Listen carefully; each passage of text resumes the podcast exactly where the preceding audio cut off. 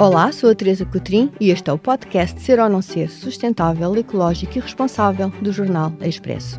A nossa convidada de hoje é geógrafa. Chama-se Maria José Roxo e é professora catedrática na Faculdade de Ciências Sociais e Humanas da Universidade Nova de Lisboa.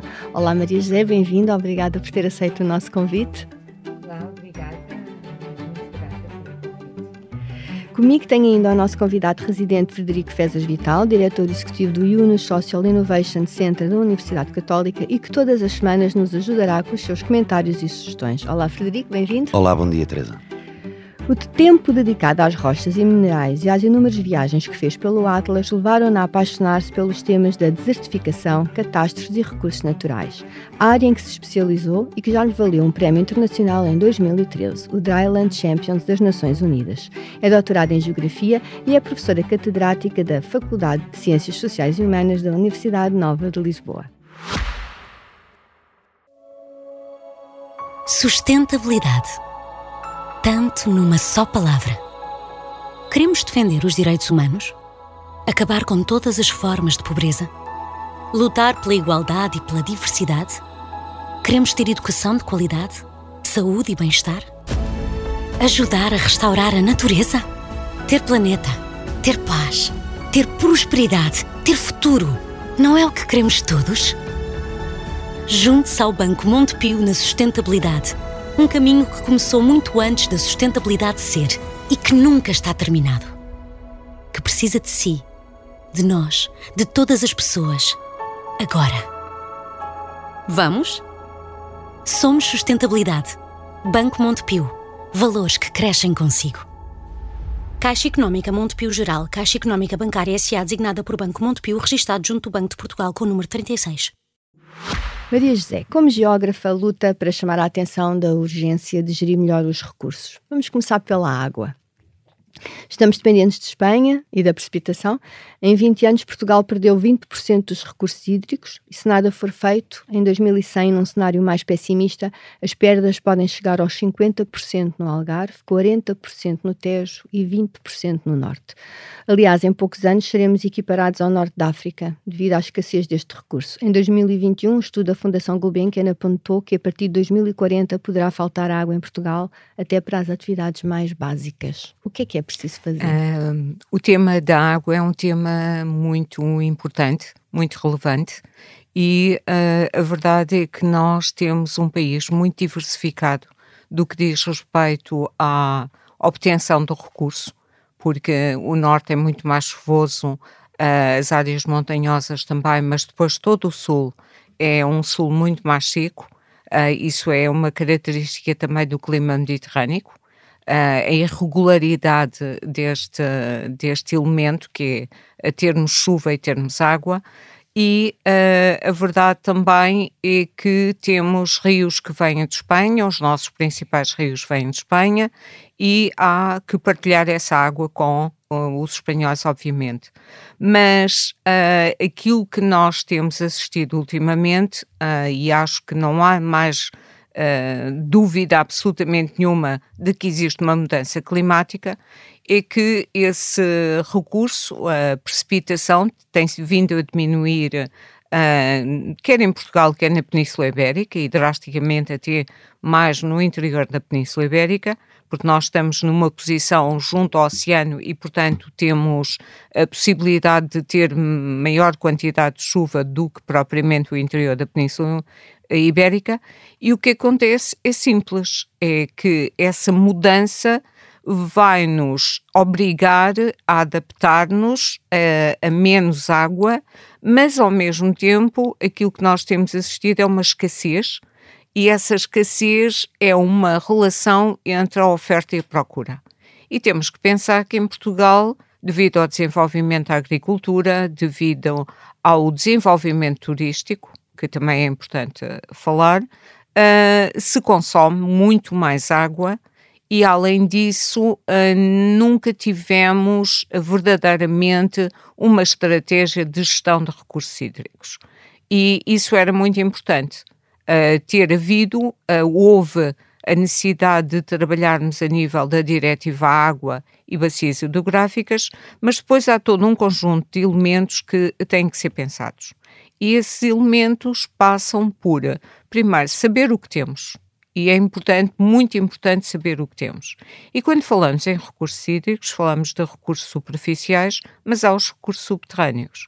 E aí é que está o grande buraco negro em relação aos recursos hídricos. E precisamos de ter noção de quanto é que se está a gastar, uh, o que é que temos na realidade, e essa monitorização vai-nos permitir preparar-nos melhor para o futuro. E esse futuro é já. E uh, aquilo que mais me preocupa em relação a este recurso água é o facto de termos tido secas sucessivas, de, uh, de poderem ter sido implementadas medidas concretas estruturais, como por exemplo uh, minimizar perdas na, na distribuição, uh, limpar barragens para ter maior capacidade de armazenamento, uh, melhorar a eficácia e eficiência da rega, apesar de isso ter evoluído muito, mas uh, também os, as pessoas que vivem nas cidades, e aqui temos dois mundos diferentes, o mundo do mundo rural e o mundo das cidades. As pessoas que vivem nas cidades têm que ter noção de que a água é um, um bem que tem que ser gerido uh, da melhor forma e que não pode haver desperdícios como, como tem havido. E depois há todas uma série de soluções, mas é, aquilo que nós precisamos saber é, fundamentalmente, como estamos a gastar, em que é que estamos a gastar e o que é que temos.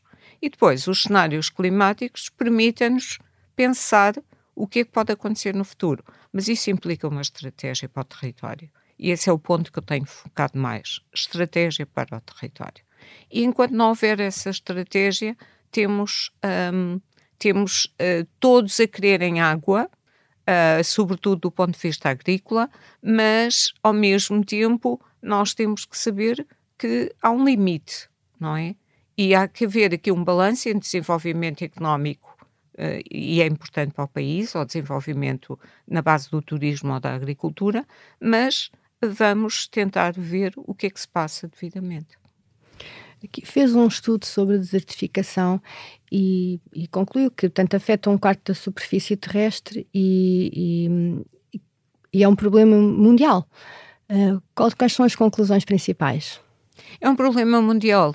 Uh, e esse problema advém de, mesmo a nível mundial e das grandes organizações uh, como a FAO ou como das Nações Unidas, obviamente, e a partir da Convenção de Combate à Desertificação uh, que, que, que, surge em 1991 e depois todos os documentos que vêm, demonstram que um, um recurso que eu costumo dizer que é o recurso filho de um Deus menor é o solo e uh, foi ter consciência absoluta que havia muitas áreas do planeta que estavam a ser altamente degradadas do ponto de vista de solo e de ecossistema, e essa degradação passava não só pelos países que já estão, do ponto de vista climático, em climas problemáticos, como são os climas áridos, semiáridos ou subúmidos secos, onde nós nos incluímos na parte sul de Portugal e da Península Ibérica,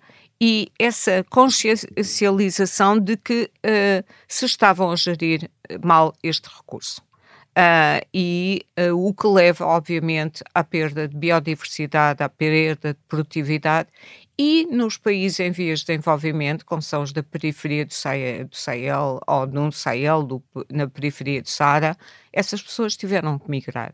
E então há muita uh, deslocação interna dentro do continente africano, asiático, uh, na América do Sul, uh, de pessoas que saem dos seus territórios e saem das suas terras porque elas não produzem mais. E isso é a desertificação. E são irrecuperáveis. São irrecuperáveis ao, uh, à escala que os humanos necessitam. Uh, se eu abandonar, o ecossistema vai recuperar. Agora, vai demorar imenso tempo. Agora, se eu quero fixar população numa área que já tem solos altamente degradados, como em algumas áreas de Portugal, eu tenho que implementar medidas de regeneração desses solos. Isso está acontecendo no Alentejo, não é? Fizeram Isso agora está. um estudo. Isso está a acontecer no Alentejo. Nós estamos sucessivamente a demonstrar que podemos chegar a, a bons resultados com práticas que até já se faziam no passado, mas que estamos a recuperar e que estamos a tentar pôr em prática e que os agricultores sigam também. No, no Baixo Alentejo é, um, são, é 38%, não é? A tendência de desertificação e na margem esquerda do Guadiana os valores sobem para 100%. No, no Baixo Alentejo é mais já, porque uh, a desertificação tem diferentes fatores a atuar e uh, fatores como contaminação dos solos, uh, gasto de águas subterrâneas, aridez, que a aridez está a aumentar porque nós temos menos precipitação e mais temperatura, portanto, temos mais evapotranspiração. Uh, transpiração. E isso, essa evapotranspiração faz com que aumente o índice de aridez. Portanto, há uma série de fatores que me levam a dizer que uh, a aridez está a aumentar, os indicadores de desertificação também. Portanto, eu tenho mais áreas no Baixo Alentejo uh, nós chegamos a, a, um valor que era superior a 80% num, num dos estudos que fizemos, mas é um fenómeno dinâmico. Quanto mais pressão eu fizer sobre os solos, ou tiver sobre os solos, sobre os ecossistemas, quanto mais degradar, mais aumenta uh, a desertificação. Mas ainda é recuperável no Alentejo? É recuperável. E uma da, das coisas que me apavora um pouco cada vez que ouço são aquelas uh, frases feitas como vem aí o deserto, uh, uh, o sul do país vai ser como o norte da África e as pessoas imaginam dunas, areias, e, mas isso não é, não é a realidade. Aquilo que nós temos que pensar é há maneiras de minimizar os impactos sobre o território e sobre os solos. E essas, essas formas uh, até podiam ser verdadeiramente um, subsidiadas, como os serviços de ecossistema, como a preservação dos matos, uh, como a reflorestações. Mas eu até, até acho que as reflorestações deviam ser pensadas não como plantar árvores, mas como plantar um ecossistema. Uma árvore tem uma série de plantinhas e é um ecossistema. Por outro lado, há o renovo, uh, as, os pássaros, os roedores uh, semeiam uh, árvores, não é? espécies. E, e, se eu proteger essas espécies, elas uh, conseguem desenvolver-se. Portanto, há aqui uma série de, eu diria que, ideias feitas sobre o território Uh, nós sabemos uh, que, isso, que essas ideias uh, são difíceis de combater para quem não conhece. E é por, por, isso é que eu digo que os decisores que decidem sobre o território deviam ir ao território ver o impacto das decisões que tomam para poderem ter noção do que é que se está a passar. E um, essas práticas, como, por exemplo, pastoreio holístico, pastoreio, gestão de matos, há uma série de coisas que me permitiriam uh, reverter e melhorar e regenerar ecossistemas. Agora, há, uma, há, uma, há um facto totalmente certo que é, é mais fácil prevenir do que recuperar e regenerar. Custa menos. Portanto, temos, temos que investir nesse, nesse, nesse setor. Maria José, falar deste triângulo dourado da sustentabilidade, que é o sol, a água, a vegetação, e por outro lado, com esta perspectiva também positiva de ainda vamos a tempo, ainda há coisas a fazer. Eu li aqui uma entrevista sua em que defendia que muito pequenas mudanças poderiam fazer grandes diferenças, nomeadamente na agricultura, um, 2, 3, 4% de matéria orgânica uh, a mais poderia fazer muita diferença. Que diferença é que isso poderia fazer? E já agora há outros micro hábitos que nós possamos no nosso dia a dia ter que possam fazer uma diferença real e significativa? Uh, eu costumo dizer que é um triângulo dourado porque ele está. Uh, é um sistema e está tudo interligado. E muitas vezes eu costumo dizer que Uh, a natureza é como se eu tivesse um puzzle com peças. E uh, quando mexo nas peças todas fica tudo baralhado, mas depois, se eu quero novamente reconstituir, eu tenho que encaixar as peças e ver a relação que elas têm umas com as outras. Isso passa-se com a questão de eu ter vegetação, ter um solo e um solo uh, não só me dá vegetação, como também me permite ter água. E este papel do sol como elemento aqui crucial, vital uh, para o, o planeta e para, e para, os ecossistemas é, é forçoso que as pessoas percebam. É, é, é, aqui é um ponto uh, fundamental, até porque nós, no global, temos uma grande um, falta de conhecimento sobre o que é o solo, mas mais do que é o solo, que isso as pessoas têm percepção, é as funções que o solo desempenha. E, e aí temos que trabalhar seriamente. Então, quando eu tenho este triângulo, tenho um clima que o envolve e uh, estas pequenas mudanças na estrutura do solo, no seu conteúdo em matéria orgânica, faz com que a matéria orgânica, ao aumentar, uh, a matéria orgânica é, é quase como um ímã que cola partículazinhas, cola as argilas, cola as, as areias e criamos espaços vazios.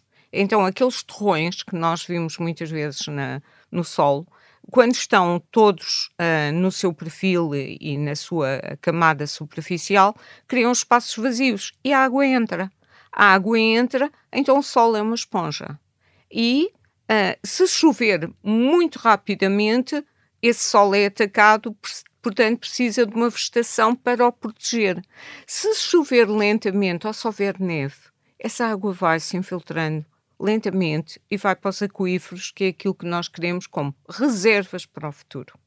E então uh, o aumento da matéria orgânica aumenta-me essa capacidade de retenção de água e de filtragem dos contaminantes e dos elementos. E permite-me também que o sol tenha vida. E, e muitas vezes as pessoas pensam: ah, não, o sol tem imensa vida. E esse é um fator fundamental que é necessário uh, que as pessoas pensem. Uh, é um sistema e, e eu não posso uh, trabalhar esse sistema sem perceber as suas funções e a maneira como ele, como ele funciona no fundo. O que é que as pessoas podem fazer? Oh, os agricultores há todo um, conhecimento, até até do passado, um, porque há maneiras muito concretas de melhorar a matéria orgânica no solo enterrar culturas eh, verdes, melhorar as pastagens. Portanto, eu tenho todo um conhecimento que me permite melhorar a matéria orgânica do solo. O comum das pessoas em relação a este, a este elemento é pensar que o solo é o elemento produtivo. Então, vamos pensar assim: uh, se é um elemento produtivo, por que não, sobretudo, utilizar, consumir, que é a palavra correta, produtos que são produzidos em Portugal. Porque, uh, de antemão, não só estão a melhorar a nossa economia, mas também estão a contribuir para duas coisas fundamentais, que é, uh, em muitas áreas do mundo, essas culturas estão a degradar solos, e estão a degradar, com, uh, vamos pensar na soja, no óleo de palma, uma série de outros elementos, Uh, e vamos pensar que podemos fazer isso. Uh, contribuir para que possamos ter uma economia mais baseada naquilo que produzimos e, por outro lado, em termos do, de, das pessoas, pensar que uh, esta relação vegetação, água e solos nas cidades passa muito por, pelo consumo dos produtos agrícolas, mas, por outro lado, também por minimizar o gasto de água portanto, reduzir. Até porque a palavra fundamental, e esta é uma mensagem que devia passar sempre, a, a, a palavra fundamental para o futuro é reduzir. Reduzir. Uh, reduzir consumos, reduzir gastos, é, é reduzir. Porque um, não podemos mais pensar naquele slogan que, que me aborrece também, que é vamos salvar o planeta. Não vamos salvar o planeta absolutamente nenhum. O planeta vai continuar aqui, lindíssimo, uh, a tentar equilibrar-se. Nós temos que salvar é a humanidade. A maneira como os humanos vão continuar no planeta. E isso pressupõe uma mudança de paradigma. É uma relação muito mais concreta com a natureza, que, que as tecnologias um pouco nos fizeram uh, deslocar, não é? Mas uh, eu posso utilizar a tecnologia e posso perceber muito mais sobre a natureza e isso é, é fundamental. Mas, ó Maria José, eu estou um bocado confuso, porque se nós temos esse conhecimento todo disponível, se não há dúvidas das alterações climatéricas e do seu impacto negativo, por que razão é que não temos uma estratégia para o território? É falta de vontade? Eu acho que não temos, e essa pergunta é muito pertinente, porquê que não temos? Eh, porque uh, nós estamos num mundo global e aquilo que uh, controla as mudanças do uso de solo, aquilo que controla a utilização de recursos naturais são a economia global, não é? E, e nós temos bons exemplos em, em, relação a Portugal. Agora, o que, porquê que não acontece? Eu acho que há um problema grave, que são os ciclos eleitorais, eleitorais de 4 em 4 anos. E um, muitas vezes não permite pensar mais a longo prazo. Uh, mas aquilo que nós precisávamos era de uma estratégia uh, a longo prazo. Uh, e, no caso de, do país, e no caso da gestão de recursos naturais, eu precisava de uma zonagem agroecológica. O que é que eu posso fazer em cada área do país, do ponto de vista agrícola ou de conservação da natureza? O que é que isso se traduz do ponto de vista económico? Como é que eu posso utilizar essa estratégia para fixar pessoas no território ou até trazer pessoas para o território? Isso era fundamental. Agora, eu não posso é ter estratégias uh, avulso, agora são umas, depois são outras, depois não, quando se juntam as diretivas ou uh, aquilo que se pensa sobre o território, há uma certa confusão. Um, um exemplo concreto, uh, nós defendemos a questão dos matos, a importância dos matos. os matos não podem ter mais ou não podem ser mais o bode expiatório dos incêndios o, os matos têm que ser geridos. Os matos são uma mais-valia, sequestram carbono, têm valor económico, têm os polinizadores, o mel, as aromáticas, uma série de elementos importantes. Mas depois eu tenho uma série de normativas do ponto de vista agrícola que me dizem que tem que se cortar os matos, tem que se limpar os matos.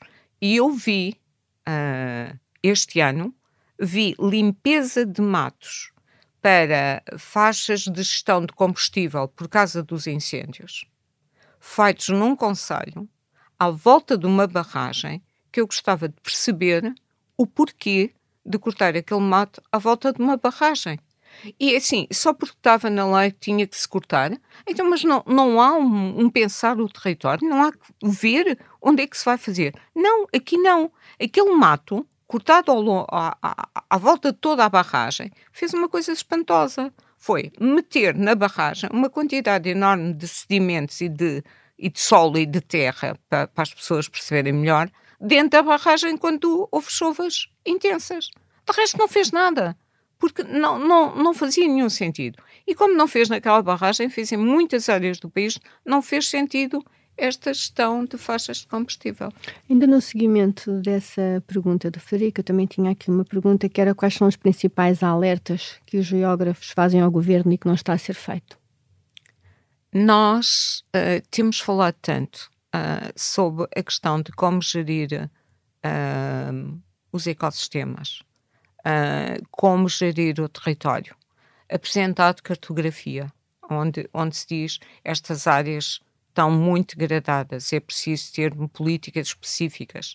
Uh, vamos uh, tentar que se façam coisas diferentes para melhorar os ecossistemas, para contribuir para uh, a mitigação e adaptação às alterações climáticas.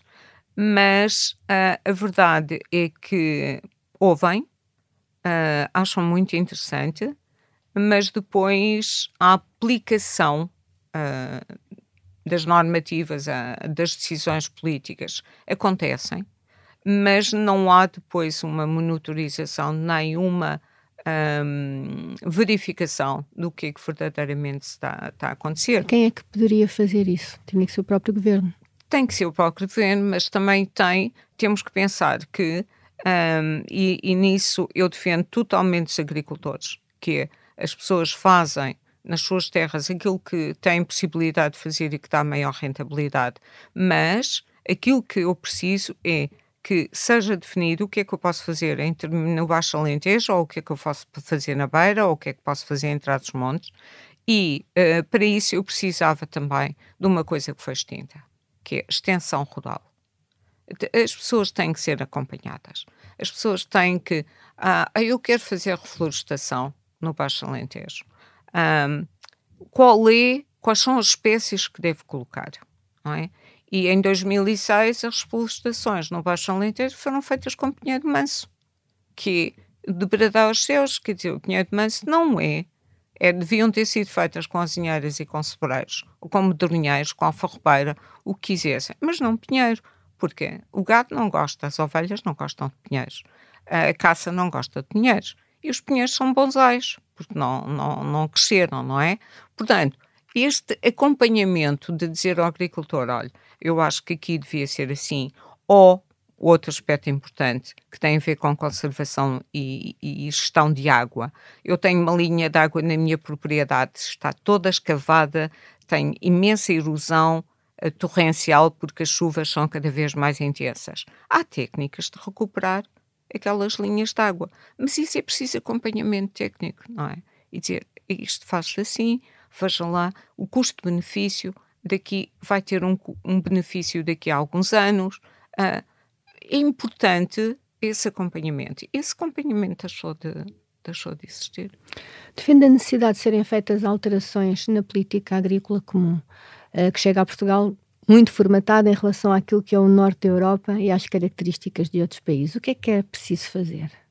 É preciso que quem decide e quem transpõe as normativas da União Europeia, a negociação que é feita seja com base num conhecimento sobre o território.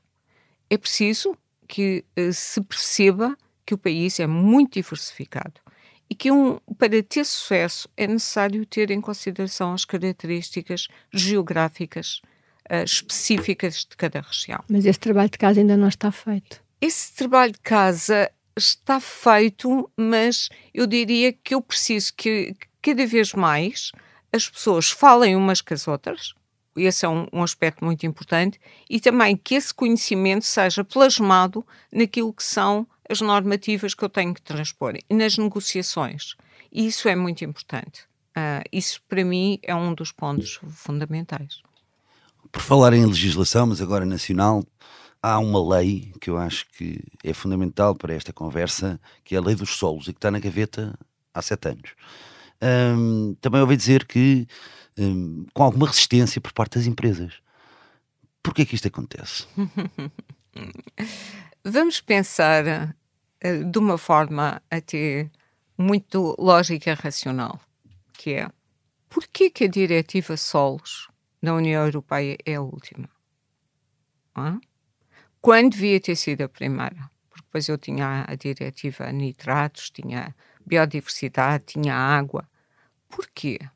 Porque o solo, tal como a água, são hum, elementos uh, de política. Portanto, são, diria que, elementos, é isso mesmo, que eu posso, de antemão, uh, trabalhar a nível político. Não é? Construção de barragens é uma decisão política. Uh, dar ou retirar da reserva uh, agrícola nacional não sei quantos hectares para uh, colocar um empreendimento turístico uh, super importante porque vai dar não sei quantos postos de trabalho. São decisões políticas. O solo é um elemento de poder político também. Então, uh, quer a água, quer o sol, mas o sol tem este pormenor. E, e, se eu for se eu for fazer uma pesquisa, eu tenho sol urbano, sol expectante, sol isto, sol aquilo, sol, porque tem este elemento. Agora, é óbvio que é um elemento especulativo também. É? E quando eu tenho empresas que vêm de outros países uh, a chegar a Portugal e uh, ao comprar ou alugar por uma série de tempo uma, uma parte significativa de hectares, 1.500, 5.000 hectares de terra, uh, eu estou uh, a transacionar, não é? Estou um elemento importantíssimo. E no que diz respeito ao solo, ainda é mais importante, porque quanto menos reserva agrícola nacional eu tiver, e são os bons solos agrícolas, mais põe em causa a minha segurança alimentar, não é? E isso é um fator importante. Por outro lado, se eu alugo uh, a várias empresas dessas muito potentes e que são fundos, sobretudo, são fundos uh, financeiros, são daqueles fundos, uh, chegam, alugam e dizem: Eu quero a sua propriedade por 20 anos, porque agora eu aqui vou fazer olival intensivo ou vou fazer amendoal intensivo. E a pessoa aluga. É? Mas depois, quando for ao final de 20 anos, o que é que acontece? Quando essa empresa se for embora e o solo ficar contaminado e as águas ficarem contaminadas e ficarem lá com o que é que seja que foi plantado. Portanto, o solo é verdadeiramente tem este, tem este problema, não é? Tem um problema, tem esta figura e é um elemento de poder. Uh, basta dizer que se eu tiver uma propriedade, é propriedade privada. Eu posso fazer nela o que eu entender. Agora, eu posso fazer o que eu entender, mas em termos de financiamento daquilo que faço, é que tem que ser muito bem pensado e ponderado. Bom, estamos a chegar ao fim da nossa conversa. Tem alguma mensagem que gostasse de deixar? Eu, eu gostava muito de deixar uma mensagem que é, e já falei nela, o futuro está em reduzir consumos, está em pensarmos nos nossos comportamentos, mas também está na, nesta procura de uh, que as pessoas percebam qual é a função do solo. Essa tem sido a minha uh, cruzada e de muitas pessoas uh, que pensam como eu, e pensar que a natureza ensina-nos imenso. O que é importante é olhar, conhecer e, sobretudo, e sobretudo, experimentar e ter novas alternativas. Mas o conhecimento de campo é fundamental. E eu costumo dizer, só falo daquilo que conheço porque faço trabalho de campo. Muito obrigada. Obrigado.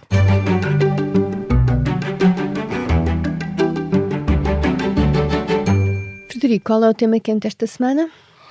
Olha, tema quente é, enfim, eu lembro-me daqui há uns anos, estive num evento uh, em Lisboa, no Terreiro do Passo, organizado por uma grande distribuidora, que montou uma grande quinta no Terreiro do Passo, com animais e com imenso conhecimento sobre, enfim, a, a vida agrícola, a natureza e por aí fora.